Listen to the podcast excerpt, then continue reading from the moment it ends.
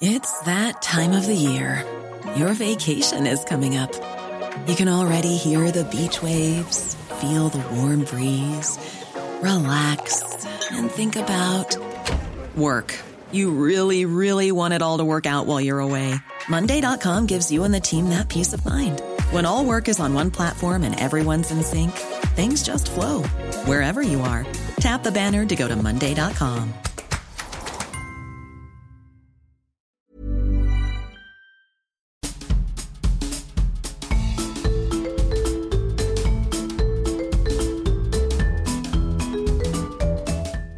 le podcast de So Sweet Planet. Je suis Anne Greff et je vous propose des rencontres autour des thèmes des droits humains, de la culture et de l'environnement. Dans ce nouvel épisode de So Sweet Planet, je reçois Jean-François Julliard, directeur général de Greenpeace France depuis 2012, 10 ans donc. C'est ça. Et je le reçois pour parler de son nouveau livre qui s'intitule Climat 5 ans pour sauver notre humanité, ce que la France doit faire aux éditions Talendier. Bonjour Jean-François Julliard, bienvenue sur Suite Planète. Bonjour, merci. Dans ce livre, on trouve des constats et des propositions. Les constats avec un état des lieux, les chiffres clairs et nets de où nous en sommes et de où nous devrions en être. Vous rappelez, page 207, qu'au début de l'automne 2021, Climate Tracker indiquait qu'aucun pays du G20 n'était en phase avec les engagements pris lors de la signature de l'accord de Paris, six ans plus tôt, donc euh, nous, nous en sommes là. Vous dressez aussi un bilan du quinquennat, mais aussi, euh, on trouve dans votre livre des propositions concrètes issues de nombreux travaux. Donc ce qui est intéressant, parce que les constats, maintenant, on commence à les connaître avec les rapports du GIEC, les reprises du rapport du GIEC, mais il est bon de les rappeler, parce que ça a l'air d'avoir du mal à quand même à, à rentrer, à impacter. Donc avec ce livre, vous lancez un ultimatum aux politiques et une alerte à la population. Vous rappelez que le prochain quinquennat est la dernière chance d'inverser la courbe du réchauffement climatique. Au rythme actuel, donc je, je, cite, au rythme actuel, la neutralité carbone n'arrivera pas en France avant 2084 on est assez loin du compte donc de ce qui devrait être. Dans le texte de présentation en quatrième de couverture, on lit Si le prochain gouvernement ne lance pas urgemment les transformations nécessaires, nous entrerons en territoire inconnu. Jean-François Julliard dresse un état des lieux précis et donne des propositions concrètes pour notre pays, émanant d'acteurs de terrain dans les domaines les plus décisifs l'agriculture, le transport, le logement, l'industrie et l'énergie transformation de notre modèle économique, réinvention de nos modes de vie, changement de notre consommation alimentaire, les mesures à prendre avant 2030 sont urgentes et radicales. La prise de conscience des citoyens est là, peut-on lire sur cette quatrième de couverture, il nous manque le courage politique. Je me demandais quand même en lisant ça, quand on voit les intentions de vote actuellement pour les prochaines présidentielles et le peu de place accordée au climat dans les médias qui reçoivent les candidats à la prochaine présidentielle, on se demande quand même si la prise de conscience des citoyens est vraiment là. Qu'est-ce que vous en pensez? Est-ce que ça a un petit peu évolué, ce que vous pensez depuis que vous avez écrit le livre et euh, en face de ce qu'on voit actuellement? Alors, dire, dire que je suis euh, euh, déçu de la, de la tournure que prennent les débats euh, publics et politiques aujourd'hui à, quelques semaines maintenant du premier tour de l'élection présidentielle, c'est une évidence. C'est vrai qu'on on pensait, je pensais que le climat s'imposerait plus facilement que, cela au cœur de ces débats. Euh, ce n'est pas terminé et on va s'y atteler. il y a d'ailleurs beaucoup, beaucoup de, choses en préparation, de mobilisation, de euh, diverses et variées de la, part de, tout ce qu'on appelle le mouvement climat, donc cet écosystème fait de tout un tas d'organisations comme Greenpeace et d'autres, mais aussi de tous, ces, de tous ces mouvements qui sont apparus au cours de ces dernières années, de Extinction Rébellion à NVCOP 21, euh, Alternativa et bien, d'autres, tout le monde est en train de se dire qu'il faut qu'on arrive effectivement à trouver les moyens d'imposer la question climatique et les questions environnementales au sens large euh, dans, les, dans, les, dans les débats qui, qui vont monter en, puissance à, à, quelques semaines de la présidentielle.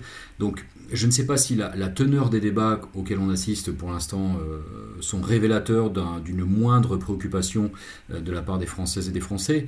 ce qui est certain, c'est que chaque fois qu'on a consulté la population française récemment sur leur, sur leur niveau de préoccupation, et sur leurs leur priorités dans leur quotidien, et bien très souvent, la protection de l'environnement, la lutte contre le dérèglement climatique, la perte de biodiversité, tous ces sujets apparaissaient très fortement, en tout cas beaucoup plus fortement qu'ils n'étaient jamais apparus. Et, notamment quand on leur demandait si ça allait faire partie de, leur motivation pour aller voter ou de leur choix de, vote, c'était le cas. Euh, c'est-à-dire qu'aujourd'hui, la question environnementale fait partie des, des déterminants dans un choix de vote, comme font partie euh, euh, un certain nombre de positions des responsables politiques qui se présentent à des élections sur les questions de sécurité, sur les questions d'emploi, sur les questions de pouvoir d'achat, sur euh, tout un tas de, sujets comme ça d'intérêt immédiat pour le quotidien des, Français. Alors, ce livre s'ouvre par un avant-propos sous forme de lettre ouverte, de, de, règlement de compte aussi que vous adressez à notre président de la République, un bilan du quinquennat très sévère et on enchaîne euh, avec le premier chapitre que vous intitulez La trahison. Vous exposez là méthodiquement une série de déceptions parce que des belles annonces, il y en a eu, mais euh, dans cette énumération que vous dressez, on constate qu'il y a eu aussi euh, pas mal de flops euh, suite à ces belles annonces, et donc pas mal de déceptions, et surtout beaucoup de temps perdu. Or, le temps pour agir, nous ne l'avons plus. Donc ça commence dès l'été 2017, lorsque le gouvernement annonce une loi visant à mettre fin à l'exploitation d'hydrocarbures sur le territoire national d'ici 2040. Une belle idée, mais une loi au final qui est assez loin de la promesse initiale. Puis une nouvelle grande annonce, toujours pendant l'été 2017, la tenue d'états généraux pour transformer notre agriculture. Alors là, on croyait on y a tous cru que ce quinquennat était bien parti, parce qu'on attend depuis longtemps qu'un grand plan de transition de l'agriculture soit enfin mis en place pour sauver le climat, la biodiversité, mais aussi les agriculteurs. Alors, est-ce que vous pouvez nous rappeler en quelques mots le lien entre agriculture et climat? Comment l'agriculture influence le réchauffement climatique? Parce que ce n'est pas forcément évident non plus quand on s'intéresse un peu à ces sujets. On connaît ces liens et on sait euh, comment euh, l'agriculture aujourd'hui, elle impacte et pourquoi la transition est si urgente. Mais est-ce que vous pourriez nous le rappeler? Oui, bien sûr, mais c'est vrai que l'agriculture aujourd'hui fait partie des secteurs qui sont les, les plus émetteurs de gaz à effet de serre, donc euh, qui, font, font partie des secteurs euh, responsables de la, de la crise climatique. Aujourd'hui, l'agriculture, c'est autour de 20% de, des émissions de gaz à effet de serre. Ça varie selon les, pays, bien sûr, mais euh, globalement, dans un pays comme la France, c'est de, cet ordre, de cet ordre de grandeur. En fait, l'agriculture, c'est plusieurs choses. C'est à la fois des activités euh, positif pour l'environnement, parce que l'agriculture c'est aussi, euh, c'est aussi le vivant, hein, c'est aussi euh, mhm. la conservation d'un certain nombre d'espaces, c'est aussi des, des, des, prairies ou des pâturages dont on a besoin, par exemple pour la, pour la biodiversité ou, ou même pour capter ces fameuses émissions de gaz à effet de serre, donc pour capter le carbone et le garder dans le sol. Euh, mais en revanche, c'est vrai qu'on a développé depuis la fin de la Deuxième Guerre mondiale un modèle agricole qui repose avant tout sur l'agriculture intensive, sur des grandes plaines, comme on les voit dans certaines régions de France, des grandes plaines céréalières, monocultures, où on a euh, euh, détruit toute la biodiversité qui était là. Il n'y a plus un arbre, il n'y a plus une haie, il n'y a plus rien. Donc finalement, la, faune et la flore ont disparu de ces régions-là. Euh, à l'inverse, il y a un recours massif à des intrants de synthèse, que ce soit euh, des engrais, des, des, pesticides, qui ont un impact aussi sur, euh, sur la crise climatique, en tout cas pour les engrais de synthèse. Et puis c'est aussi l'élevage intensif. Et donc l'élevage intensif est aussi responsable euh, de, la crise climatique, notamment à travers le méthane qui est, qui est l'un des gaz à effet de serre les plus, euh, les plus puissants. Et ce méthane qui vient des, euh, des, bovins, des ruminants. et qui sont, qui sont très nombreux aussi aujourd'hui. Et le dernier impact et le dernier lien qui est très fort aussi entre l'agriculture telle qu'on la pratique majoritairement aujourd'hui et, et, la crise climatique, c'est ce qu'on appelle la déforestation importée. C'est-à-dire qu'on se retrouve aujourd'hui avec un système totalement aberrant qui fait qu'on va aller couper des arbres euh, dans la forêt amazonienne, saccager des écosystèmes très précieux pour la biodiversité, mais aussi pour stocker du carbone, donc euh, réduire, atténuer l'effet de la crise climatique euh, dans des pays comme le Brésil et l'Argentine, pour faire pousser du soja qu'on va ensuite importer, donc avec tout l'impact là aussi qu'il peut y avoir à à faire transiter des paquebots euh, euh, sur l'océan Atlantique, et, ce soja qui va venir en France et en Europe uniquement pour nourrir le bétail euh, qu'on va consommer ensuite dans, dans de l'élevage pour le coup très industriel. Donc ce modèle-là, ce modèle agricole qui s'est largement mondialisé, intensifié, etc., il est aujourd'hui effectivement nocif pour l'environnement. Et c'est pour ça qu'on appelle, nous, avec tout un tas d'autres acteurs, y compris des agriculteurs et des agricultrices, à repenser totalement ce modèle agricole et à se tourner vers des formes, ce qu'on appelle l'agriculture écologique, donc des, exploitations plus petites, euh, plus de respect du vivant, des exploitations qui mixent diverses activités comme la polyculture avec l'élevage, enfin des choses qui sont plus, euh, euh, plus positives pour, pour l'environnement. Alors donc beaucoup d'espoir en cet été 2017. Ces états généraux pour transformer notre agriculture semblent être malheureusement assez emblématiques de tout ce qui s'est passé après. C'est une étape dont le déroulement est intéressant parce que tel que vous le racontez, on a l'impression qu'ensuite, en fait, sur d'autres dossiers, l'histoire malheureusement va se répéter. Vous écrivez pendant plusieurs mois, différents ateliers se sont déroulés pour formuler des propositions et des préconisations dans tous les domaines. Dès le mois d'octobre, 50 organisations ont tiré un premier signal d'alarme et formulé quatre demandes prioritaires pour que les États généraux ne soient pas une catastrophe. Alors qu'est-ce qui se passe à ce moment-là, qui est une étape euh, assez euh, emblématique Oui, qu'est-ce qui fait qu'on rate la marche, que l'on manque l'occasion et que ça tourne, selon vous, à la catastrophe? C'était le moment où on pouvait euh, impulser un, vrai changement pour cette agriculture.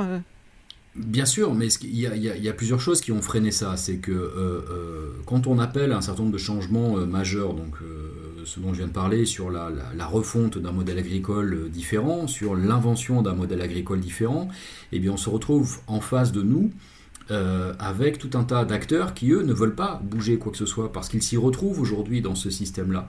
Et parmi ces acteurs, il y a notamment la FNSEA, qui est le syndicat majoritaire agricole, qui est extrêmement puissant et qui surtout a à l'écoute du, gouvernement et du ministère de l'Agriculture euh, notamment. Et, c'est vrai que la FNSEA euh, ne veut pas entendre parler des transformations qu'on propose. Euh, elle nous dit certes qu'elle veut effectivement développer l'agriculture biologique, etc., etc., mais très à la marge. Finalement, le système d'aujourd'hui, qui repose sur des grandes exploitations, sur, des, des, élevages toujours plus, toujours plus intensifs et toujours plus grands, ça lui va bien à la FNSEA, donc, il n'y a pas d'envie de changer. Et pareil du côté du, euh, ministère et du, gouvernement. Écoutez, le, ministre de l'Agriculture euh, actuel, toujours, Julien de Normandie, n'a jamais voulu nous recevoir pour nous écouter. C'est absolument scandaleux de la part d'un ministre de l'Agriculture. Greenpeace ou toutes les ONG Alors, nous, Greenpeace, ça c'est sûr, et on a, on a frappé à sa porte un nombre euh, incalculable de fois. On a tout essayé, l'interpellation directe, des courriers euh, bien euh, polis et gentils, des choses plus, plus fortes. On n'a jamais réussi à, à être reçu. Mais au-delà de nous, c'est euh, tout l'écosystème qui a travaillé notamment euh, sur la réforme de la politique agricole commune européenne qui avait lieu pendant ce quinquennat. Donc on, a, on fait partie d'une coalition d'acteurs qui s'appelle pour une, pour une, autre, une plateforme pour une autre PAC, pour une autre politique agricole commune, dans laquelle il y a... que, que, les auditrices et auditeurs peuvent... Euh, il y a un site internet qui peuvent aller consulter avec des propositions, avec tout un tas de voilà, c'est pas juste de la contestation, c'est ça que je trouve ah intéressant, c'est qu'il y a beaucoup de propositions concrètes. Oui, mais ça a, été extrêmement compliqué, et c'est vrai qu'on n'a pas pu avoir euh, un accès euh, euh, sain et normal aux, décideurs politiques sur ces sujets-là, et puis quand on a malgré tout trouvé les moyens de faire passer nos, nos messages, on n'était pas écouté, on n'était pas, on pas entendu. Parce que quelque part, on continue de représenter aujourd'hui, en tout cas aux yeux du ministère, un courant minoritaire sur notre approche de, de, l'agriculture et de l'alimentation, et que ce courant minoritaire n'est pas suffisant aujourd'hui pour, euh, euh, pour l'emporter et, pour faire, et pour faire la bascule. Et c'est vrai qu'aujourd'hui, on se retrouve confronté à, un gouvernement qui a été très conservateur sur un certain nombre de sujets et qui a raté, selon nous, l'opportunité d'utiliser cette réforme de la politique agricole commune européenne, qui n'arrive pas tous les ans, hein. c'est quelque chose qui vient tous les, tous les 5 ou 7 ans, et on a raté cette opportunité de réorienter massivement les subventions qui sont extrêmement importantes, les subventions financières qui sont extrêmement importantes, pour enfin donner de la place à des formes d'agriculture différentes. Il y a aussi euh, les déceptions par rapport aux engagements qui avaient été pris par François Hollande pour sortir du nucléaire. Vous écrivez l'engagement de François Hollande, sanctuarisé dans une loi votée en 2015, de réduire la part du nucléaire de 75% du mix électrique français à 50% à l'horizon 2025, ne serait pas tenu. Cette loi constituait pourtant un acte majeur accompli lors du quinquennat précédent. Beaucoup avaient salué une avancée historique. Pour la première fois dans l'histoire, un chef d'État, suivi par le Parlement, avait placé la France sur la voie d'une réduction de notre dépendance à l'atome. Ça, c'est vrai que ça s'est pas vu souvent dans l'histoire de France. Est-ce que ces engagements, vous pensiez vraiment qu'ils étaient réalisables? C'est-à-dire, est-ce que c'est seulement euh, une, mauvaise volonté, on pourrait dire, ou est-ce que euh, quand même ça, paraissait court dans le temps Donc est-ce qu'il n'y avait pas une échéance trop courte qui a fait que c'était facile ensuite de dire bah c'est pas possible quoi? Bah, C'était d'autant plus facile que, rien ne s'est passé dans les premières années. C'est-à-dire que cette loi, elle a été votée en 2015. Et, ensuite, plus rien ne s'est passé. Donc, euh, euh, c'est vrai que le, délai était déjà euh, serré, pas, irréaliste, mais, serré. Mais à partir du moment où on attend 2 ans, 3 ans, 4 ans avant de faire quoi que ce soit, ben, ça, devient, ça devient de plus en plus, de plus, en plus compliqué. Mais c'est vrai qu'on a été extrêmement déçus. D'autant plus que c'est Nicolas Hulot, quand il était ministre du gouvernement Macron, qui, a dû faire cette annonce, donc de reporter de 10 ans supplémentaires cette, cette échéance pour réduire la part du nucléaire.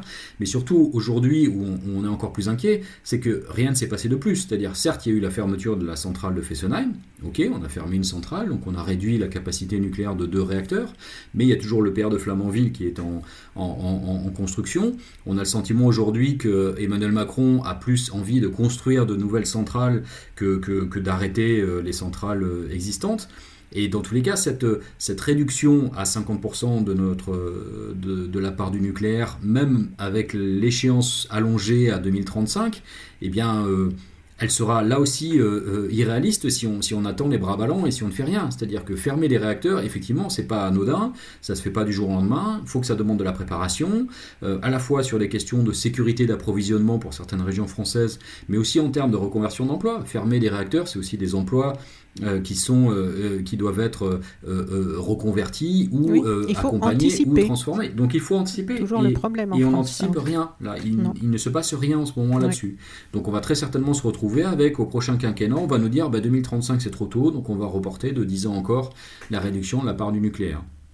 Eh oui. Et vous rappelez, page 20, que notre pays reste le plus nucléarisé au monde, parce que évidemment en France on nous le dit pas souvent, mais enfin c'est quand même pas un choix euh, qui est communément admis sur la planète. C'est quand on est quand même les, les, seuls à être allés aussi loin euh, dans cette dépendance au nucléaire.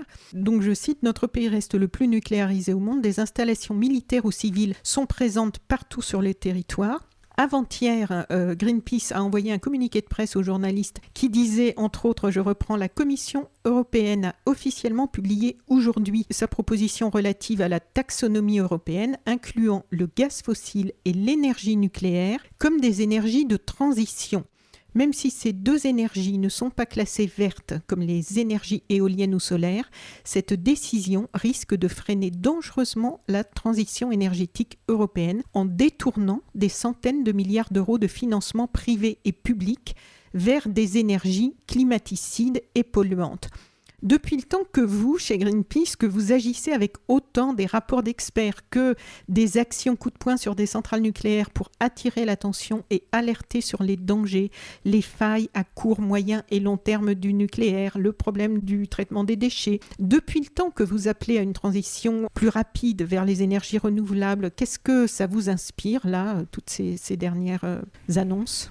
Bah, écoutez, si, ce n'était pas aussi grave, on pourrait en rire tellement ça ressemble à une mauvaise blague pour nous. C'est-à-dire qu'aujourd'hui, à l'heure de l'urgence climatique, euh, euh, classer le gaz dans une catégorie énergie de transition, c'est là aussi, c'est c'est scandaleux. Soit on est sérieux avec la crise climatique et on, cherche les moyens de se débarrasser le plus rapidement possible des énergies fossiles, donc pétrole, charbon, mais aussi le, aussi le gaz. Euh, soit on, arrête de, dire qu'il y a une urgence climatique et puis, euh, et puis, et puis on, continue, on continue comme ça. donc ça, c'est totalement scandaleux. Ensuite, sur la question du nucléaire, euh, euh, nous on dit donc le nucléaire est, fait, est, effectivement une énergie qui émet peu de, CO2, donc c'est pas le nucléaire qui contribue à, la crise climatique, ça c'est certain. Voilà, mais, mais le nucléaire pour nous n'est pas non plus la réponse à la lutte contre le dérèglement climatique parce que le nucléaire d'un côté est porteur en soi d'autres risques de contamination, risques d'accident, euh, l'accumulation des déchets dont on ne sait que faire, la prolifération de matériaux radioactifs qui peuvent être utilisés à des à des fins malveillantes aussi. Enfin, il y a tout un tas de risques inhérents à cette, à cette, à cette énergie hein, qui vient de l'énergie militaire. Il faut le rappeler, le nucléaire, c'est avant tout une bombe. Hein, c'est pas, pas, pas la production d'électricité au départ. Donc il y a tout un tas de risques comme ça. Et puis surtout, quoi qu'on pense du nucléaire, qu'on soit pour, contre ou qu'on n'ait pas d'avis, en fait, si on regarde les choses de manière un peu objective et froide, euh, euh, le nucléaire est une énergie aujourd'hui qui est à la fois trop coûteuse, ça coûte extrêmement cher de construire un réacteur, euh, trop lente dans son déploiement, c'est-à-dire on voit aujourd'hui avec les déboires de l'EPR de Flamanville qu'il faut 10, 15 et peut-être plus d'années pour construire un réacteur nucléaire, et que tout ça fait que le nucléaire ne peut pas être considéré comme une réponse à la crise climatique. Là aussi, s'il y a urgence, il faut aller vite. Et, le nucléaire n'est pas compatible avec ce fait d'aller vite. C'est-à-dire qu'aujourd'hui, euh, euh, on, a fait ce calcul, nous, si on voulait que le nucléaire, à l'échelle de la planète, contribue à diminuer de 10% les émissions mondiales de gaz à effet de serre, il faudrait qu'on se mette à construire là tout de suite des réacteurs nucléaires pour qu'il y en ait un nouveau qui soit branché et connecté sur le réseau chaque semaine pendant 20 ans. Or, ce n'est pas du tout ce qu'on observe, euh, parce que là aussi, on a un prisme très franco-français sur le nucléaire. Dès qu'on dézoome un peu et qu'on regarde, la part du nucléaire dans le monde, elle est à peu près euh, euh, stagne, euh, voire en léger déclin depuis, depuis déjà des années. C'est-à-dire qu'aujourd'hui, le nucléaire à l'échelle de la planète, c'est 10% seulement de la production d'électricité, quand les énergies renouvelables ont déjà dépassé les 30%. Et on voit bien qu'aujourd'hui, le nombre de pays en dehors de la France qui misent sur le nucléaire pour lutter contre le dérèglement climatique sont très peu nombreux. Euh, alors il y a la Chine, bien sûr, qui construit, euh, qui continue de vouloir construire des réacteurs nucléaires, euh, mais en dehors de, de, la Chine, il y a très peu de pays qui misent sur le développement des, des réacteurs nucléaires. Donc c'est vrai qu'aujourd'hui, à l'échelle de la planète, on sent bien que les gouvernements du monde misent plus sur les énergies renouvelables pour lutter contre le dérèglement climatique que sur le nucléaire. Et puis aussi des centrales que l'on doit arrêter régulièrement parce que techniquement il y a des problèmes, la sécurité ne peut pas être euh, assurée. Bah, en fait, on, se retrouve avec en France euh, un parc nucléaire aujourd'hui qui est vieillissant, c'est-à-dire que la plupart des, réacteurs ont été construits entre 1977 et 1987. Donc ils arrivent là les uns après les autres à leur âge prévu au départ de 40 ans de durée d'âge. Et, du coup, EDF euh, e voudrait bien sûr les prolonger parce que financièrement c'est intéressant. Euh, ça fait que l'électricité le, qui sort de ces vieilles centrales nucléaires est effectivement peu chère parce que les coûts ont été amortis depuis, depuis longtemps. Mais c'est vrai que euh, le risque est grandissant. On voit bien qu'un certain nombre d'anomalies euh, euh, sont constatées sur ces, sur ces centrales-là, que plusieurs ont été mises à l'arrêt. Et là, en ce moment même où on vous parle, il y a de mémoire pas loin d'une quinzaine de réacteurs qui sont à l'arrêt et on n'a jamais eu une capacité de production d'électricité reposant sur le nucléaire aussi faible en hiver qu'en ce, qu'en ce moment. Parce qu'EDF a été obligé de mettre à l'arrêt précipitamment cinq nouveaux réacteurs parce qu'ils ont constaté des anomalies euh, sur euh, des, composants qui servent à, assurer le refroidissement des, centrales en cas, de, problème. Et comme les réacteurs ont été construits à peu près tous sur, euh, la même méthode et à la même époque, et bien souvent quand il y a une anomalie sur une pièce, on la retrouve dans d'autres, dans d'autres réacteurs. Et on se retrouve aujourd'hui dans cette situation-là où de toute façon il faut faire des choix. Soit on diminue la part du nucléaire, soit il faut construire de nouvelles centrales pour remplacer celles qui sont euh, vieillissantes. Et si on construit de nouvelles centrales, lesquelles? Est-ce qu'on on, s'entête avec le PR dont on n'arrive même pas à à, connecter euh, le premier euh, construit euh, Est-ce qu'on se lance dans des petits réacteurs de poche comme Emmanuel Macron les a proposés, ces ah fameux les mini, Les mini EPR. Exactement, les SMR, les Small Modular Reactors, qui sont des réacteurs qui font à peu près moins d'un tiers de la puissance des plus petits réacteurs aujourd'hui, donc des petites unités, mais on ne sait pas très bien à quoi ça va servir, c'est pas ça qui va remplacer les, les, gros réacteurs aujourd'hui. Enfin bref, voilà, il y a tout un tas d'incertitudes et d'inconnus aujourd'hui, et, et, ce serait bien qu'il y ait un vrai pour le coup, euh, euh, déjà d'un côté qu'il y, ait euh, tout de suite un moratoire sur le père de Flamanville et qu'on arrête cette, cette gabegie financière technologique, et puis qu'on se pose un peu et qu'il y ait la possibilité d'avoir un vrai choix de société sur qu'est-ce qu'on fait de notre politique énergétique. Alors ensuite, parce qu'en en fait, il y a une progression dans le livre. Hein, le, début, évidemment, c'est un peu déprimant puisqu'il y a tous ces constats euh, à la fois par rapport à la situation euh, où on en est par rapport au réchauffement climatique, au gaz à effet de serre et puis à ce bilan euh, politique. Et ensuite, il y a des, exemples aussi qui sont donnés d'actions que je trouve assez intéressantes. Par exemple, quelques mots sur l'huile de palme. Alors, on peut lire page 22, le 16 mai 2018, la préfecture des Bouches-du-Rhône a pris un arrêté, donc ça, on, on s'en souvient, ça avait fait les gros titres quand même dans la presse, un arrêté autorisant Total à exploiter sa bioraffinerie de la Med utilisant jusqu'à 450 000 tonnes d'huile végétale, dont une immense majorité d'huile de palme. La Greenpeace, vous avez mené, je crois que vous étiez plusieurs ONG, si je me souviens bien. Vous avez mené euh, une action emblématique et vous avez gagné à la fois pour prouver les aberrations de tels projets en 2018 quand même, c'était assez étonnant de voir que ça puisse voir le jour en 2018, mais aussi en allant mener l'enquête. Donc quel était le problème et comment euh, ça s'est euh, terminé? Parce qu'en fait, ce que je trouve intéressant, c'est de montrer que les ONG, c'est pas que de la contestation. Quelquefois, les gens ont l'image des actions coup de poing ou de, dans la rue, des manifs avec les, les banderoles, mais il y a aussi des, actions qui permettent en profondeur de faire bouger les choses ou d'empêcher certains projets qui sont vraiment euh, climaticides. Oui, en, fait, c'est une belle victoire et, effectivement, ça fait du bien la victoire. On en a trop peu, euh, donc, euh, donc quand on en a, on, s'en réjouit et on doit s'en réjouir, c'est vrai. Euh, c'est une victoire parce que finalement, Total a, annoncé publiquement il y a plusieurs mois maintenant qu'ils allaient renoncer à utiliser de l'huile de palme dans ces raffineries d'hydrocarbures. En fait, le problème, c'est que à, l'aune de la crise climatique, même les pétroliers, même Total, a compris qu'ils ne pouvaient pas continuer avec le même modèle et qu'il fallait trouver des solutions et euh, qu'on ne pouvait plus continuer à aller tout le temps extraire euh, du pétrole euh, et du gaz à droite à gauche. Et donc le modèle qui est venu depuis déjà quelques années, c'est ce qu'on appelle les agrocarburants. C'est-à-dire l'idée d'utiliser des, composants végétaux pour les intégrer dans nos carburants qui servent à euh, déplacer les véhicules et, tout ça. Le problème, c'est que c'est une fausse bonne idée en fait. C'est-à-dire qu'on pourrait se dire que euh, utiliser du colza, du tournesol ou de l'huile de palme dans les moteurs de nos carburants à la place du pétrole, ça pourrait paraître être une bonne idée. Mais le souci, c'est que les volumes sont tels qu'en fait, du coup, il y a une, concurrence dans l'usage des sols, comme on dit, et que du coup on se retrouve avec, dans certaines régions du monde, des, euh, champs qui étaient utilisés jusque-là pour nourrir les gens et qui sont utilisés essentiellement pour faire pousser euh, euh, des plantations type huile de palme ou autres qui servent aux agrocarburants. Donc on se retrouve à réduire notre capacité à nourrir les populations, souvent dans des régions où c'est déjà compliqué, pour en gros faire rouler des voitures dans les, principalement dans les pays européens ou, développés. Donc c'est un, un, vrai souci. Et l'autre souci, c'est que pour faire de la place, euh, euh, soit on prend sur ces, sur ces champs, soit ben, on va prendre sur la forêt, très souvent. Et le, et le problème de l'huile de palme, c'est que c'est le facteur majeur et principal de la déforestation dans le bassin euh, tropical forestier du sud-est asiatique, en Indonésie, en Malaisie, depuis des années.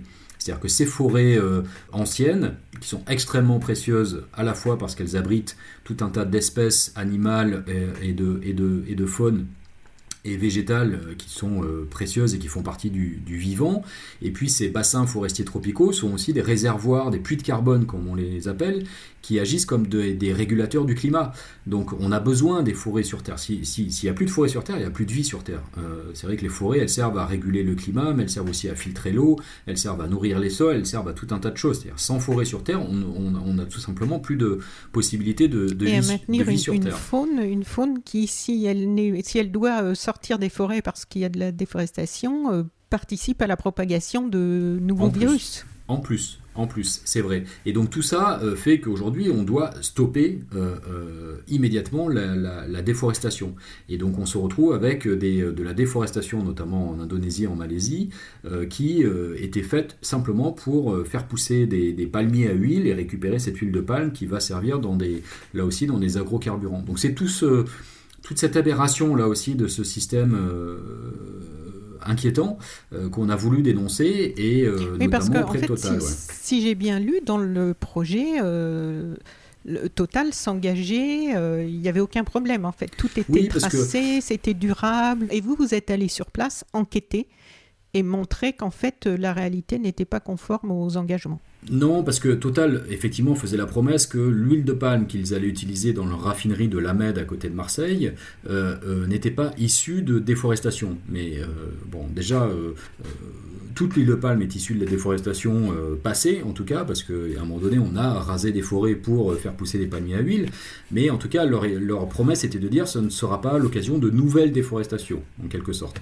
Et en fait, on a effectivement enquêté sur place pour montrer à Total que c'était impossible de faire cette promesse-là, parce qu'aujourd'hui c'est impossible de tracer aussi précisément euh, ces, phénomènes-là, et que de toute façon le rythme de la déforestation est toujours tellement important en Indonésie, en Malaisie, que c'était absolument impossible que, Total puisse garantir que son huile de palme euh, n'était pas issue de la déforestation.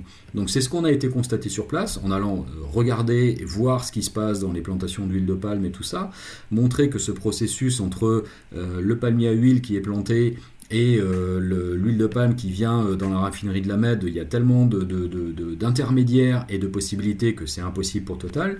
Et finalement, Total a fini par, alors non pas reconnaître ça, mais en tout cas reconnaître qu'ils avaient mal mesuré la perception du public sur la question de l'huile de palme, et finalement on dit qu'ils renonçaient à incorporer euh, de l'huile de palme dans leur, dans leur carburant. Alors Greenpeace a aussi été à l'initiative avec trois autres ONG d'une procédure juridique inédite, l'affaire du siècle. Donc là aussi, ça fait partie des actions qui sont mises en place par des ONG, par des citoyens pour euh, faire bouger ce que les politiques ne font pas euh, assez vite euh, bouger. Donc un recours déposé auprès du tribunal administratif de Paris qui avait pour objet de démontrer la faiblesse de l'action de l'État face au changement climatique. J'y ai consacré deux podcasts de So Sweet Planet à l'affaire du siècle. Quel est votre bilan de cette initiative? Donc il y a eu deux décisions historiques du tribunal administratif de Paris, mais où en êtes-vous? Est-ce que l'État euh, en tient compte? Est-ce qu'il y a des, actions? Est-ce que ça a enclenché euh, des, changements de comportement? Est-ce que c'est du coup un moyen, un outil euh, qui est intéressant? Alors oui, c'est indéniablement un outil qui est intéressant, le juridique parce que finalement ça vient euh, compléter la palette d'actions qui, qui, qui, est utilisée par les ONG depuis bien longtemps, et surtout ça apporte quelque chose de plus contraignant pour, euh, pour l'État. C'est-à-dire que quand euh, une ONG va voir l'État pour lui dire il faudrait faire ceci ou cela et qu'on arrive avec nos rapports, nos études, nos expertises et tout ça, c'est très facile pour l'État de nous dire merci, si vous êtes gentil, mais on a déjà ce qu'il faut. Euh, surtout quand ils ne vous reçoivent pas. surtout quand ils ne nous reçoivent pas. Mais même quand ils nous reçoivent, c'est quand même facile d'accuser de, de, réception et de ne pas en faire grand-chose. Quand il y a une, poursuite juridique, un recours juridique qui est lancé, eh bien l'État a beau euh, se plaindre, crier, contester, quoi que ce soit, à un moment donné, il doit apporter une réponse à la justice. Et c'est ce qui s'est passé avec, euh, avec l'affaire du siècle. C'est-à-dire que quoi qu'on pense, quoi qu'on ait pensé l'État, et on sait qu'ils étaient très en colère contre ce recours-là, ils ont dû faire travailler leurs juristes, ils ont dû euh, aller chercher des réponses, ils ont dû argumenter sur le fait que l'État en faisait assez ou pas euh, pour lutter contre les règlements climatiques. Et ce qui est intéressant, c'est qu'on a obtenu deux victoires. Une première qui reconnaît que non, l'État n'en fait pas assez, que l'État a d'une part une obligation d'agir pour lutter contre le dérèglement climatique, mais qu'il ne le fait pas assez dans le sens où il n'a pas été en mesure d'atteindre les objectifs qu'il s'est lui-même fixés. C'est-à-dire que l'État, euh, dans un certain nombre de lois nationales ou de réglementations européennes, se fixe des objectifs, réduire les émissions de gaz à effet de serre, euh, développer les énergies renouvelables, réduire la consommation d'énergie et d'autres, donc des objectifs chiffrés, mesurables. Et en fait, le tribunal administratif a constaté que l'État n'avait pas atteint ses, objectifs et que du coup il était euh, responsable d'une faute, c'est ce qu'on appelle une carence fautive. Donc ça, ça a été la première sanction. Et la deuxième, c'est que le tribunal administratif a condamné l'État à réparer ça. Et du coup, l'État a là jusqu'au 31 décembre 2022, donc de cette année, pour euh, montrer qu'il est capable non seulement de réduire les émissions de gaz à effet de serre comme il s'y engagé cette fois, mais en plus de, rattraper ce qu'il n'a pas euh, euh, baissé plus tôt. Donc il a 15 millions de tonnes de CO2 à réduire, en plus des volumes qu'il s'est déjà engagé à, à, réduire. Et ça nous permet, nous, justement, là, quelques semaines d'une élection présidentielle, de lancer ce qu'on a appelé euh, l'enquête du siècle, c'est-à-dire qu'avec les organisations euh, membres de l'affaire du siècle, on a interpellé les candidates et les candidats en leur disant Vous prétendez diriger la France demain, la France a été condamnée pour illégalité climatique, expliquez-nous comment, de manière très concrète, vous allez faire en sorte de sortir la France de cette illégalité climatique. Donc on leur a euh, envoyé un questionnaire, et on espère qu'ils vont nous répondre, euh, tous et toutes. Euh, on leur a envoyé un questionnaire très précis pour leur demander comment, dans les différents domaines, donc les transports, l'agriculture, l'industrie, l'énergie, le, logement, comment ils vont activer les différents leviers qui existent et qui sont connus pour faire en sorte que les émissions de gaz à effet de serre baissent suffisamment vite et suffisamment, euh, de manière suffisamment importante dans ces différents secteurs-là. Oui. Et alors, fin 2022, si euh, le gouvernement actuel est réélu, si le président actuel est réélu et qu'il est constaté que ça n'a pas avancé, qu'est-ce qui se passe? Et si ce n'est pas le même gouvernement qui prend les manettes, euh, qu'est-ce qui se passe aussi? Est-ce qu'ils héritent de ce procès? Est-ce qu'ils doivent rendre des comptes au même titre que le gouvernement précédent sur lequel ce jugement a été rendu? Comment ça se passe dans les deux cas? Alors oui, dans, tous les, cas, c'est l'État qui est poursuivi et, condamné, ce n'est pas le gouvernement actuel. Parce qu'en fait, euh, pour être tout à fait euh, honnête avec le gouvernement euh, actuel, ce n'est pas uniquement de sa faute si on en est là. C'est-à-dire qu'il a aussi hérité du manque d'action des gouvernements euh, précédents. Et dans les, travaux et dans le recours qu'on a déposé au tribunal administratif de Paris, il était très clair que tout un tas de choses n'ont pas été faites depuis 20 euh, ans, euh, au moins, depuis qu'on a une connaissance suffisamment affûtée de la crise climatique. Donc ça vaut pour l'État. Donc euh, demain, si ce n'est pas Emmanuel Macron qui est, euh, réélu, euh, le futur président ou la future présidente aura cette question à traiter de la, de la même manière. Ce qui se passe si au 31 décembre 2022, ils n'ont pas réussi à prouver qu'ils que, qu'ils peuvent réduire de, 15 millions de tonnes supplémentaires et tout ça, et eh bien ce sera au tribunal administratif de décider d'une sanction, euh, donc soit une nouvelle condamnation, et ce qu'on sera euh, en situation de faire, c'est à un moment donné, si l'État continue de ne pas faire ce qu'il doit faire, c'est d'assortir notre, notre demande d'une astreinte financière, c'est-à-dire qu'on serait en droit de demander au tribunal administratif, c'est le tribunal qui décide, mais on serait en droit, nous, requérants de l'affaire du siècle, de demander une astreinte financière en disant l'État ne fait pas ce qu'il faut, il a été condamné, ce n'est pas normal qu'il ne respecte pas la, décision du tribunal administratif, donc on demande tant de millions d'euros par semestre de retard pour, euh, quelque part, euh, obliger l'État à, faire plus. Mais alors là, des voix se sont élevées déjà par rapport à, à cette mesure-là, parce que évidemment, si l'État doit payer, en fait, c'est nous qui payons, les citoyens. En fait, l'idée, c'est de, euh, ne pas euh, euh, faire payer l'État plus que, ce qu'il a dans son budget, mais de l'obliger quelque part à réorienter des choix budgétaires. C'est-à-dire que l'idée, ce serait d'assortir cette, cette astreinte financière d'un fléchage dans les secteurs qui vont bien. C'est-à-dire de dire, voilà, on demande que l'État soit condamné à tant de millions d'euros de réparation, d'astreinte financière chaque semestre cette astreinte, elle va servir à ça, ça et ça. C'est-à-dire qu'elle va servir à accélérer la rénovation des logements, elle va servir à accélérer la, transformation des, des, modes de transport, etc. Pour que ce ne soit pas une charge supplémentaire qui pèse sur le contribuable, mais pour que ce soit en gros une réorientation du budget général de l'État vers euh, les secteurs qui vont bien. Oui, c'est ça. Et en tout cas, ce qui était intéressant, c'est qu'on a vu aussi que ça, ça, a permis une grande mobilisation euh, de citoyens, d'artistes, puisqu'il y a eu plus de 2 millions de personnes qui ont signé la pétition, et que euh, du coup, euh, ça participe à, placer ce sujet un peu plus en avant dans les, dans les médias. Alors, dans le chapitre J'ai mal à ma planète, vous exposez un certain nombre de points critiques, de points de bascule précis, chiffrés, qui donne une bonne idée de pourquoi il y a urgence. Par exemple, vous rappelez qu'un réchauffement de 2 degrés je cite, c'est selon le GIEC jusqu'à 80 millions de personnes supplémentaires qui auront faim d'ici 2050. Donc ça, c'est vraiment des éléments scientifiques rapportés par les, experts du GIEC, donc jusqu'à 80 millions de personnes supplémentaires qui auront faim d'ici 2050, 130 millions qui pourraient tomber dans la pauvreté extrême d'ici 10 ans et 400 millions qui seront exposés à des pénuries d'eau potable. C'est aussi des centaines de millions d'habitants de villes côtières menacées par des vagues submersion. Les vagues submersion sont les vagues des tsunamis Ce sont des vagues particulièrement importantes qui peuvent recouvrir une partie du littoral, oui. Hmm donc en cas de montée des eaux. Il est aussi question de, dans ce chapitre mal à, J'ai mal à ma planète, il est aussi question de la déforestation et de ses conséquences, de la concentration record en gaz à effet de serre, vous écrivez page 58 que l'Agence internationale de l'énergie s'attend à une nouvelle hausse avec un record atteint d'ici 2023. Selon l'organisme, les plans de relance post-Covid font encore trop la part belle aux énergies polluantes au détriment des énergies renouvelables. Bienvenue dans le monde d'après. Et vous rappelez que, je cite, les responsables des grandes organisations internationales et les scientifiques s'accordent sur l'idée que la décennie 2020 2030, donc nous y sommes, sera déterminante. Si la trajectoire mondiale n'est pas réellement infléchie, avec une baisse substantielle des émissions d'ici 2030, alors il ne nous restera plus aucune chance de rester sous 2 degrés de réchauffement et nous nous aventurerons dans l'inconnu. 2030, donc maintenant c'est dans 8 ans, donc c'est demain.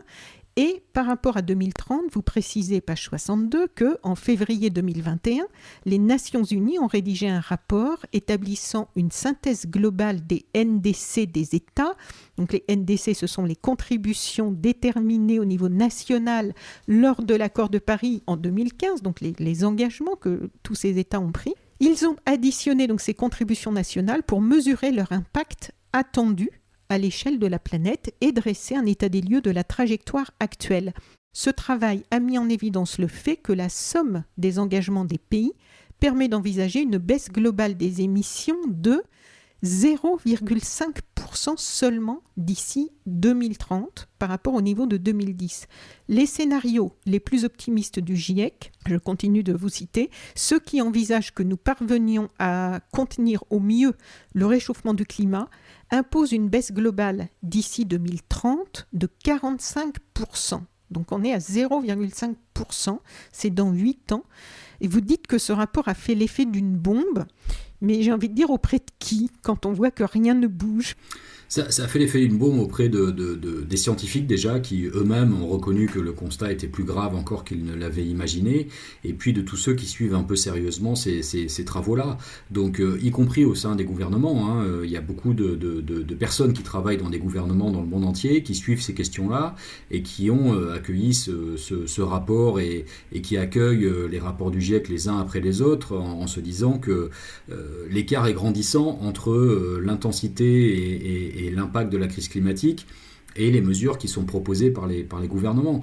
Après, après ce qui, ce qui coince, c'est le politique, entre guillemets, c'est-à-dire c'est euh, la, réponse politique qui ne vient pas parce qu'aujourd'hui, on se retrouve avec beaucoup de gouvernements qui continuent encore de, euh, de nier, alors non pas le dérèglement climatique, il y en a quelques-uns dans le monde, mais ce n'est pas les plus euh, importants, c'est surtout des gouvernements qui nient l'intensité et l'ampleur de la crise. C'est-à-dire vous avez beaucoup de responsables politiques qui disent oui mais les scientifiques exagèrent un peu, euh, c'est pas si grave que ça, on a encore du temps pour agir, euh, il faut y aller progressivement et tout ça. Donc il y a tout cela. Et puis après il y a ceux qui euh, reconnaissent l'intensité et l'ampleur de la crise, mais qui reculent face aux moyens à mettre en œuvre. Parce que c'est vrai que les moyens à mettre en œuvre sont difficiles à mettre en œuvre pour un responsable politique. Personne ne dit que c'est facile. les, transformations sociétales dont on a besoin, elles sont, elles sont euh, réellement importantes. Elles sont radicales, elles peuvent être brutales et ou vécues brutalement par un certain nombre de, personnes. De plus en plus, plus on tarde à le faire. Exactement, exactement, exactement. Mais vous savez, il y a ce côté, euh, on dit souvent que les, les, les, responsables politiques ont un horizon de temps qui est celui de leur, euh, de leur mandat. Donc souvent, c'est de quelques années. Donc très souvent, quand vous dites ça aux responsables politiques, euh, on, comprend bien que finalement, euh, ce qui va se passer dans 10 ans, ça les regarde déjà plus parce qu'ils savent que dans 10 ans, potentiellement, ils ne seront plus au pouvoir, ils ne seront plus en, fonction.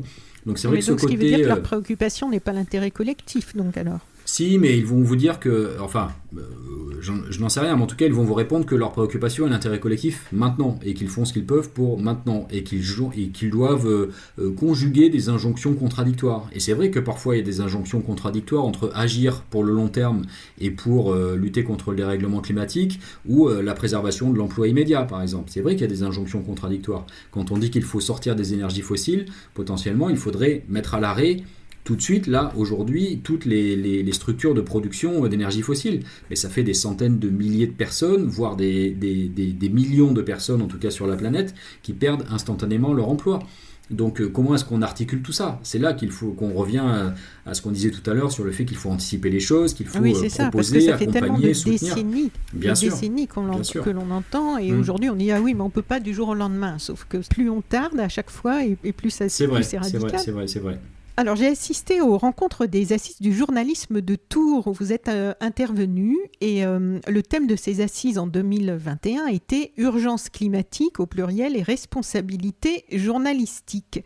Beaucoup des intervenants se sont vus poser la question qu'est-ce qui manque pour que les médias remplissent mieux leur rôle sur ce sujet?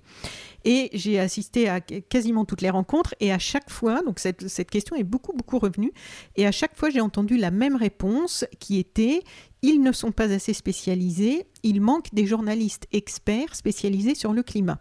Alors sans leur demander à tous d'être experts, après tous les événements quand même, les chiffres, les rapports du GIEC, la 50 degrés encore récemment euh, en janvier en Australie, comment selon vous, qui avez affaire régulièrement euh, aux médias pour porter euh, ce message, ces alertes sur l'urgence, Comment expliquer que cela ne semble même pas leur euh, venir à l'idée? Là, j'ai regardé plusieurs émissions euh, qui préparent la présidentielle, qui reçoivent les, les, candidats. Ça ne semble même pas leur venir à l'idée d'interroger beaucoup plus largement aujourd'hui les responsables politiques sur ce qu'ils comptent faire par rapport au climat et à la chute de la biodiversité, comme si le problème était encore anecdotique.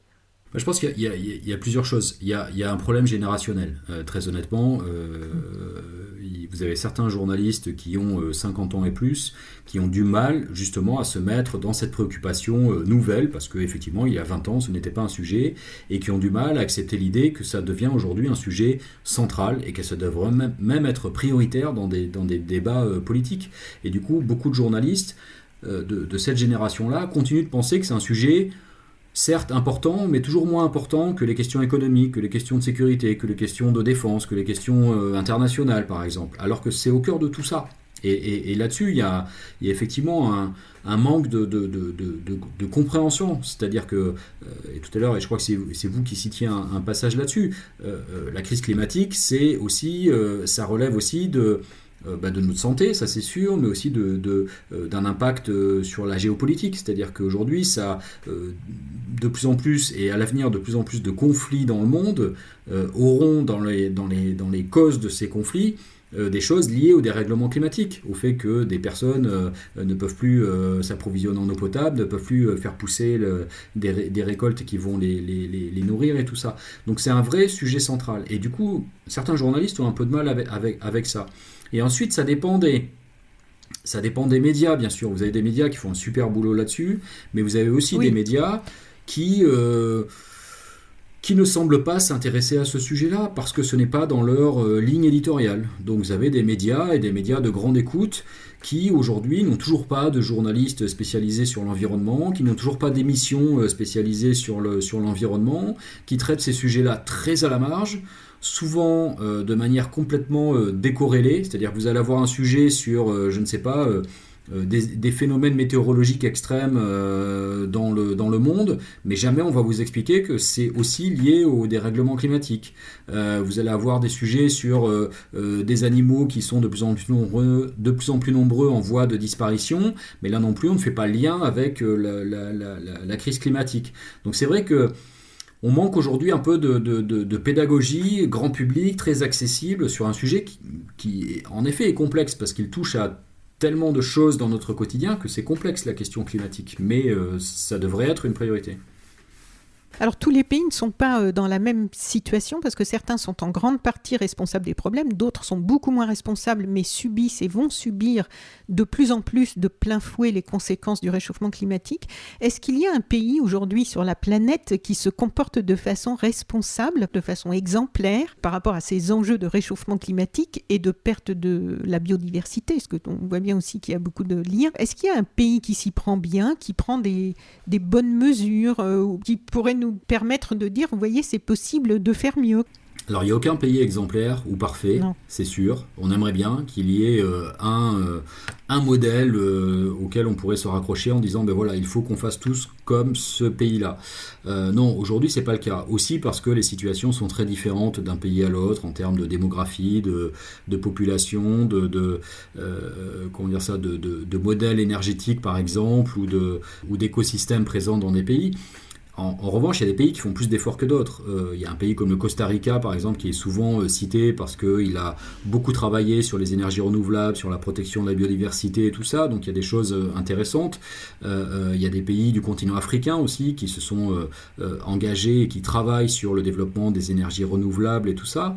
Il y a les pays d'Europe du Nord qui sont souvent aussi mis en avant sur leur capacité à développer les énergies renouvelables mais euh, vous allez toujours trouver des choses qui, euh, qui ne vont pas non plus, parce que euh, vous allez avoir, si je prends l'exemple de la Norvège par exemple, vous avez la Norvège qui mise beaucoup sur les énergies renouvelables, et c'est très chouette, et en même temps la Norvège reste le plus gros producteur d'hydrocarbures en Europe. Donc quelque part, il y a aussi une espèce de dissonance cognitive qui fait que beaucoup d'États peuvent bien faire les choses d'un côté, mais continuer à profiter de la manne économique que continuent de représenter les énergies fossiles.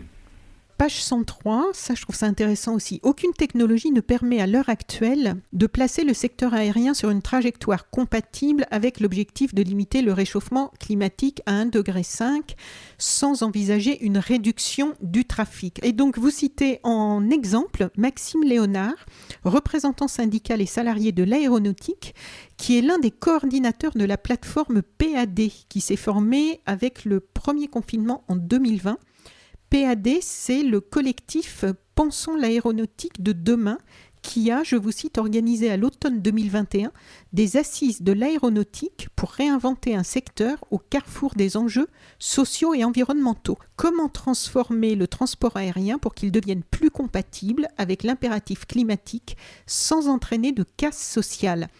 Et je trouve que c'est très intéressant cet exemple. C'est une initiative qui pourrait d'ailleurs être beaucoup plus euh, largement suivie dans beaucoup de domaines qui vont devoir se transformer. Est-ce que vous pouvez nous dire quelques mots de ce qu'ils font? Oui, bien sûr. Parce qu'ils euh, se sont pris en main eux-mêmes, en fait. Oui, oui, tout à fait. Et c'est ça qui est, qui est, intéressant, effectivement, c'est que euh, dans cette initiative, vous retrouvez euh, à travailler ensemble des, euh, euh, des salariés du secteur de l'aéronautique, des étudiants en aéronautique, des riverains concernés par, par cette problématique-là, des, des, experts de ce, de ce sujet-là et du développement des technologies en lien avec l'aéronautique, des organisations environnementales, des syndicats représentant les travailleurs. Et, et, du coup, ça permet d'arriver avec des, des positions et des points de vue très différents, parce que chacun amène qu'il ce qu'il a, ce qu'il ce qu'il représente, mais la confrontation euh, positive pour le coup de ces points de vue amène à des propositions qui sont intéressantes. Et notamment dans les propositions portées par ce, par ce collectif-là, il y a là aussi on revient sur euh, la nécessité d'anticiper et d'accompagner la reconversion nécessaire d'un secteur. C'est-à-dire qu'aujourd'hui, ces, acteurs-là reconnaissent que sans réduction du trafic aérien, on n'arrivera pas à rendre le, secteur aéronautique compatible avec l'impératif climatique.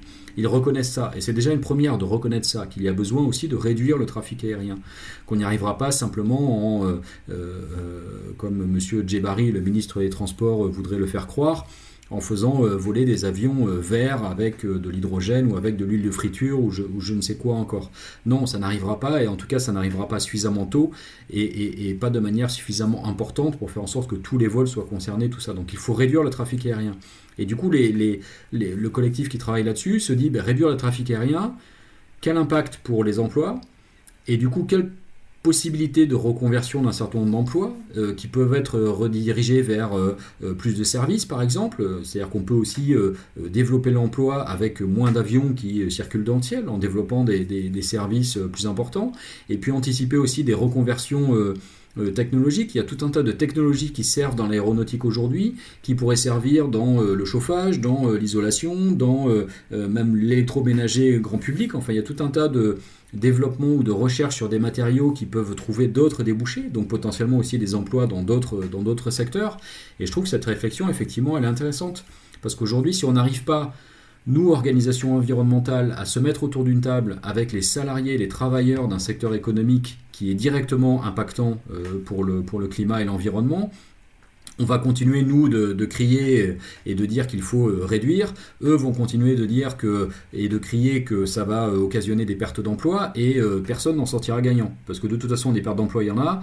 Et de l'autre côté, la crise climatique va continuer à, s'aggraver.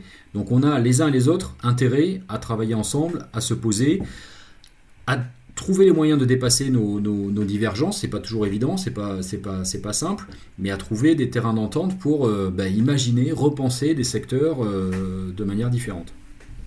Mais à Tours, justement, je trouve que vous avez donné un bel exemple de ça parce que hum, lorsque vous êtes intervenu donc aux assises du journaliste, vous avez parlé du collectif Plus jamais ça, et vous étiez euh, avec Philippe Martinez, donc secrétaire général de la CGT depuis 2015, et c'était assez réjouissant, moi j'ai trouvé, de vous écouter échanger en bonne intelligence, conscients tous les deux des points sur lesquels vous n'êtes pas d'accord, mais vous avez expliqué dans le détail comment vous avez pu travailler euh, et avancer ensemble en vous basant sur les points que vous avez en commun. Vous avez même souligné avec humour que vous veniez de découvrir un nouveau point commun, le sujet des armes. Et euh, vous avez parlé ensemble de la papeterie de Chapelle d'Arblay, un bel exemple, je trouve, de ce que ce collectif peut faire. Le collectif Plus Jamais Ça, euh, est-ce qu'il est toujours euh, très actif? Est-ce que ça, ça, fonctionne bien? Oui, oui, le, le, collectif se porte bien et on, on, travaille toujours ensemble. Donc, euh, Plus Jamais Ça. Qu'est-ce que c'est ce collectif? Bah, Plus Jamais Ça, en fait, c'est un regroupement de huit organisations au départ, c'est-à-dire quatre, quatre syndicats et quatre organisations. Donc, vous trouvez la CGT, mais il y a aussi Solidaire, FSU, la Confédération Paysanne. Euh, les Amis de la Terre, euh, euh, Oxfam et, Greenpeace. je crois que j'en oublie une, mais non, je pense que c'est ça. Et Attaque, pardon. Voilà. Et donc cette alliance de ces huit organisations, et puis au-delà, il y a tout un tas d'autres organisations qui nous suivent et qui nous soutiennent, ça permet effectivement de travailler sur, des, sujets très concrets. Et donc on s'est attelé à la tâche avec des luttes très concrètes et celle de la papeterie de, Chapelle d'Arblay à côté de Rouen est la première sur laquelle on s'est impliqué. Donc à la, sur proposition de la CGT, hein, c'est un, site en fait qui euh, euh, produisait, qui a été mis à l'arrêt il y a déjà euh, deux ans maintenant je crois, qui produisait à base de papier recyclé, du papier journal, donc pour imprimer les journaux, ou de la pâte à papier, donc un produit 100% recyclé qui a été mise à l'arrêt et on s'est dit que c'était absurde de mettre à l'arrêt cette euh, industrie-là parce qu'on en a besoin, parce que c'est du recyclage de papier, parce qu'en plus il y a des possibilités d'acheminement de ce papier par voie maritime ou voie ferroviaire, donc euh, là aussi l'impact environnemental est, moindre, et que quelque part c'était l'occasion de montrer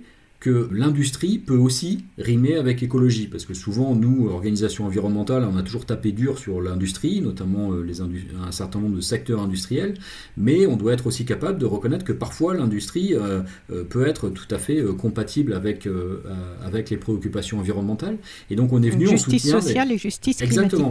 Et donc on est venu en soutien de, de la CGT sur ce, sur ce combat-là, au secours des, des, salariés, et on est en train de trouver des façons de faire avec la mairie de Rouen qui vient de préempter le terrain pour euh, avoir la possibilité de le revendre à un repreneur qui serait intéressant.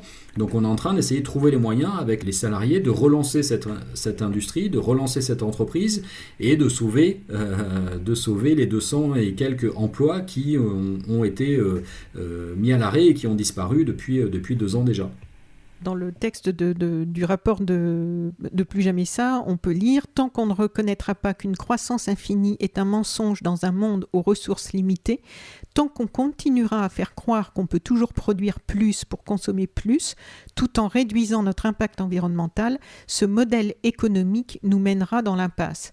Alors, dans, oui, quand même quelques mots là-dessus. Dans les forces contraires qui oppose une résistance et qui freine visiblement toutes les avancées qui sont urgentes et nécessaires pour la survie de l'humanité. Donc dans ces, forces euh, qui euh, manifestent une opposition assez régulière à toutes ces avancées, il y a les lobbies toujours prêts à défendre leurs intérêts particuliers avant l'intérêt collectif. Ça n'engage que moi, mais bon, c'est souvent ce que j'observe. Et justement, Greenpeace vient de sortir il y a quelques jours un nouveau rapport de 164 pages intitulé Comment les lobbies de la viande nous manipulent. Qu'est-ce que vous avez étudié? Qu'est-ce que vous avez découvert? En fait, on a, on a étudié euh, un certain nombre de, de représentants des, des, filières de la viande, donc par exemple Interbev, qui est l'interprofession de, la, de, la viande de la viande bovine, Inapor, qui est la même chose pour la viande de porc, la fédération des, des, des charcutiers, la filière avicole. Donc toutes ces toutes ces filières euh, agricoles ont des, interprofessions qui les représentent. Et en fait, ces interprofessions mènent un certain nombre d'activités euh, pour euh, influencer l'opinion publique. Et influencer l'opinion publique sur le fait qu'il est toujours nécessaire de consommer de la viande, des, des œufs, des volailles, des porcs et tout ça. Mais surtout, ils utilisent des moyens qui pour nous sont problématiques, dans le sens où ils vont par exemple utiliser leur puissance économique, leur puissance financière, pour euh, quelque part s'infiltrer, par exemple, dans les écoles. Et euh, on, a, on a rencontré des professeurs qui nous disaient, euh, bah, par exemple, c'est vrai que moi, il y a des sorties scolaires qui sont organisées par ces filières-là. Euh, parce que bah, elle, finance tout. Donc j'ai quelque part une sortie scolaire clé en main, ce que je n'ai pas euh, par ailleurs. Donc euh, c'est vrai que c'est un peu problématique que ce soit financé par un intérêt économique, mais bon, en même temps, ça me permet d'avoir une sortie scolaire pour les enfants, avec des choses qui qui euh, euh, s'insinue quelque part un peu dans différentes, euh, dans différentes couches de la société pour garder ce discours qu'il que, qu'il est nécessaire de, de, consommer toujours plus de viande ou de, ou de, Alors qu'on sait aujourd'hui qu'il faudra en consommer un peu moins, y compris pour la santé, pour l'environnement, pour mais aussi pour la santé. Exactement, mais on a retrouvé par exemple des plaquettes ou des, ou des documents imprimés par ces, par ces filières-là dans des cabinets de médecins. Et ça nous paraît là aussi scandaleux qu'il n'y ait pas plus de, d'étanchéité euh, entre euh, un lieu euh, aussi nécessaire pour notre santé que le cabinet médical et des filières économiques qui défendent, qui défendent, qui défendent la viande ou, la vente de produits carnés. Donc voilà, on a montré tout ça. Pour dire qu'aujourd'hui on doit là aussi repenser notre alimentation. Il faut absolument en fait euh, végétaliser plus notre alimentation. Euh, il faut qu'on réduise notre consommation de, euh, de, viande et de produits laitiers et qu'on augmente à l'inverse notre consommation de légumineuses, de produits de protéines végétales, parce que c'est non seulement bon pour notre santé, aujourd'hui ça a été prouvé par là aussi les nutriciens, les, les, les, diététiciens, enfin tous ceux qui travaillent sur ces, sur ces questions-là, et puis ça réduit l'impact de notre alimentation sur l'environnement.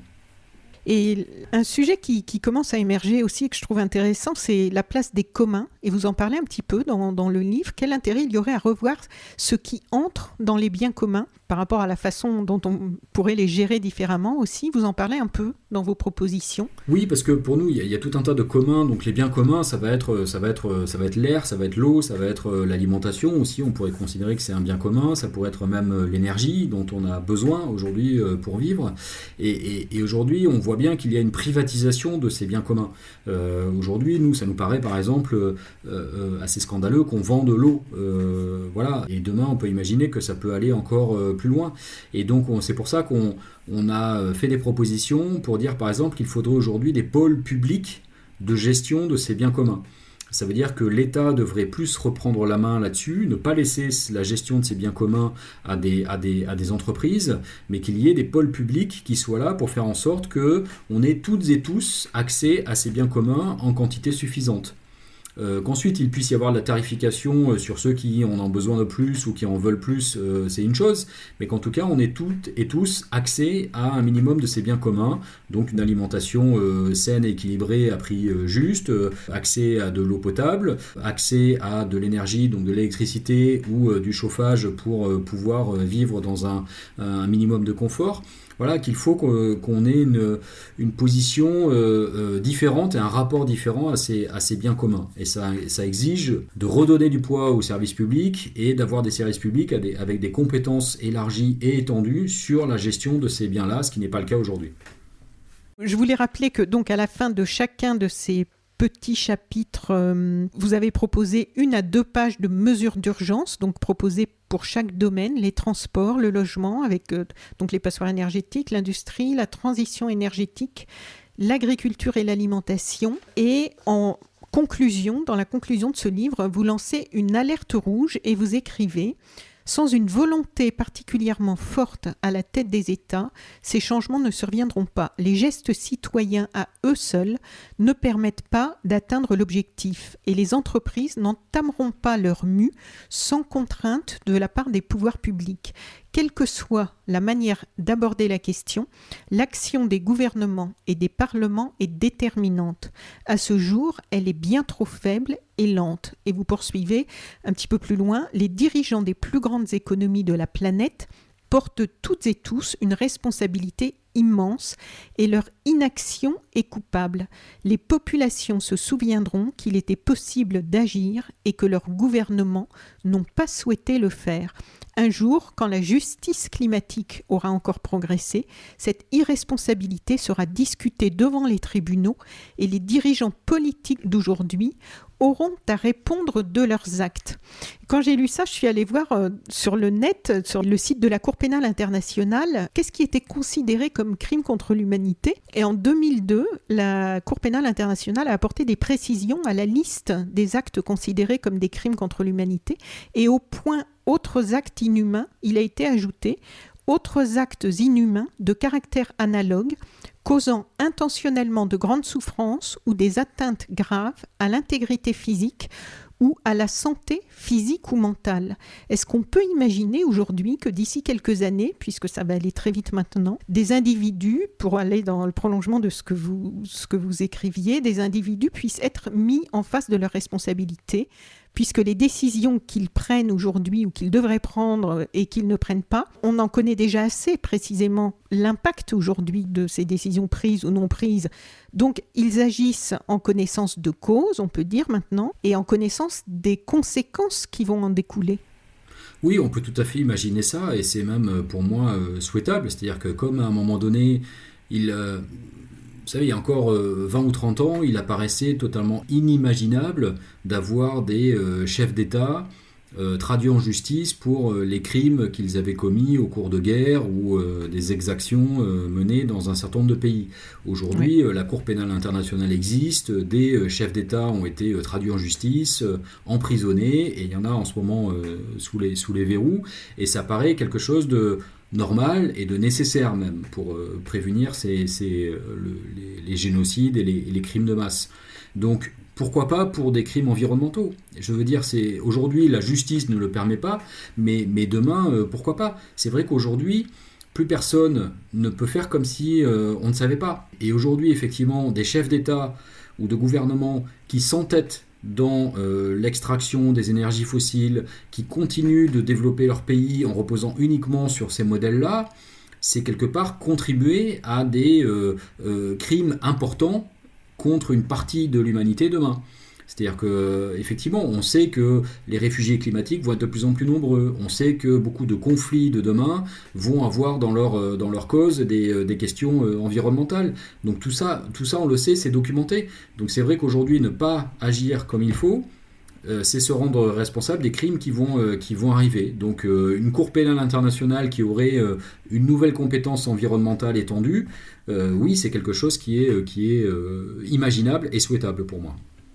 Oui, parce qu'actuellement, il y a beaucoup de personnes qui se battent. J'ai fait aussi plusieurs euh, podcasts sur le sujet, sur la reconnaissance du crime d'écocide. Ça ferait partie des outils juridiques euh, qui permettraient peut-être de limiter un peu euh, les dégâts Oui, par exemple, mais c'est vrai que l'écocide jusque-là a été très réduit dans son, dans son impact. Il y a eu ces discussions, par exemple, dans la loi climat-résilience en France. Alors déjà, on est passé d'un crime à un délit, ce qui n'est plus tout à fait la même chose. Et puis surtout, dans la loi, en fait, il faut qu'on soit capable de prouver qu'il y avait quelque part une intention de polluer, une intention de, de s'en prendre à l'environnement. Mais c'est, impossible. Personne n'a l'intention de, de, polluer. En tout cas, ce n'est pas possible de le prouver. Une, euh, quand il y a même une marée noire catastrophique, euh, on ne peut pas accuser le, dirigeant de cette entreprise d'avoir eu l'intention de créer cette marée noire. C'est absurde.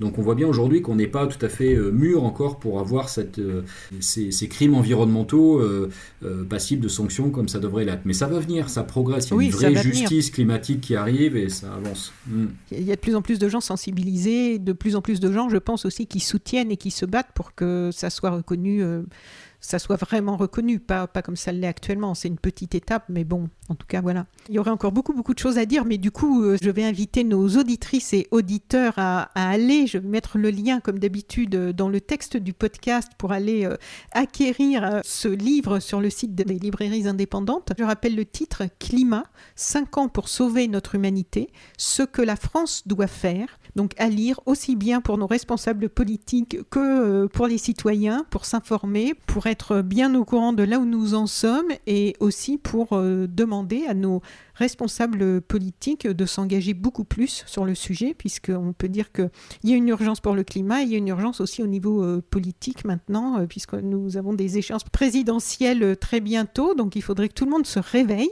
Merci en tout cas déjà pour ce temps aujourd'hui pour rentrer un peu en détail dans toutes ces grandes questions, et puis merci aussi pour tout le travail que vous faites avec Greenpeace depuis toutes ces années, et pour ce livre qui est très accessible. Hein. Il y a aussi des petits graphiques. Ce n'est pas un livre euh, difficile à lire comme quelquefois euh, les livres sur le climat. Parce qu'il faut dire aussi que c'est un peu rébarbatif parfois. Donc là, c'est euh, voilà, c'est un bon outil. Merci beaucoup, Jean-François Julliard. Merci beaucoup. Très bonne continuation. Merci. Au revoir. Vous pouvez retrouver So Sweet Planet sur Twitter, Facebook et Instagram. Sur Twitter et Facebook, je partage pas mal de contenu sur l'actualité des droits humains, de l'environnement, du climat. Et puis, très important, si cette interview vous a plu, N'oubliez pas de noter ce podcast sur votre application de podcast et de me laisser un petit commentaire. C'est très important pour le classement de So Sweet Planet. Enfin, autre information capitale, vous pouvez maintenant soutenir mon travail sur Patreon. Suite Planète est un média indépendant et autoproduit. J'ai besoin de votre soutien et je vous offre en plus pas mal de contenus exclusifs. Venez les découvrir. Je vous mets le lien vers Patreon dans le descriptif de ce podcast. A tout de suite.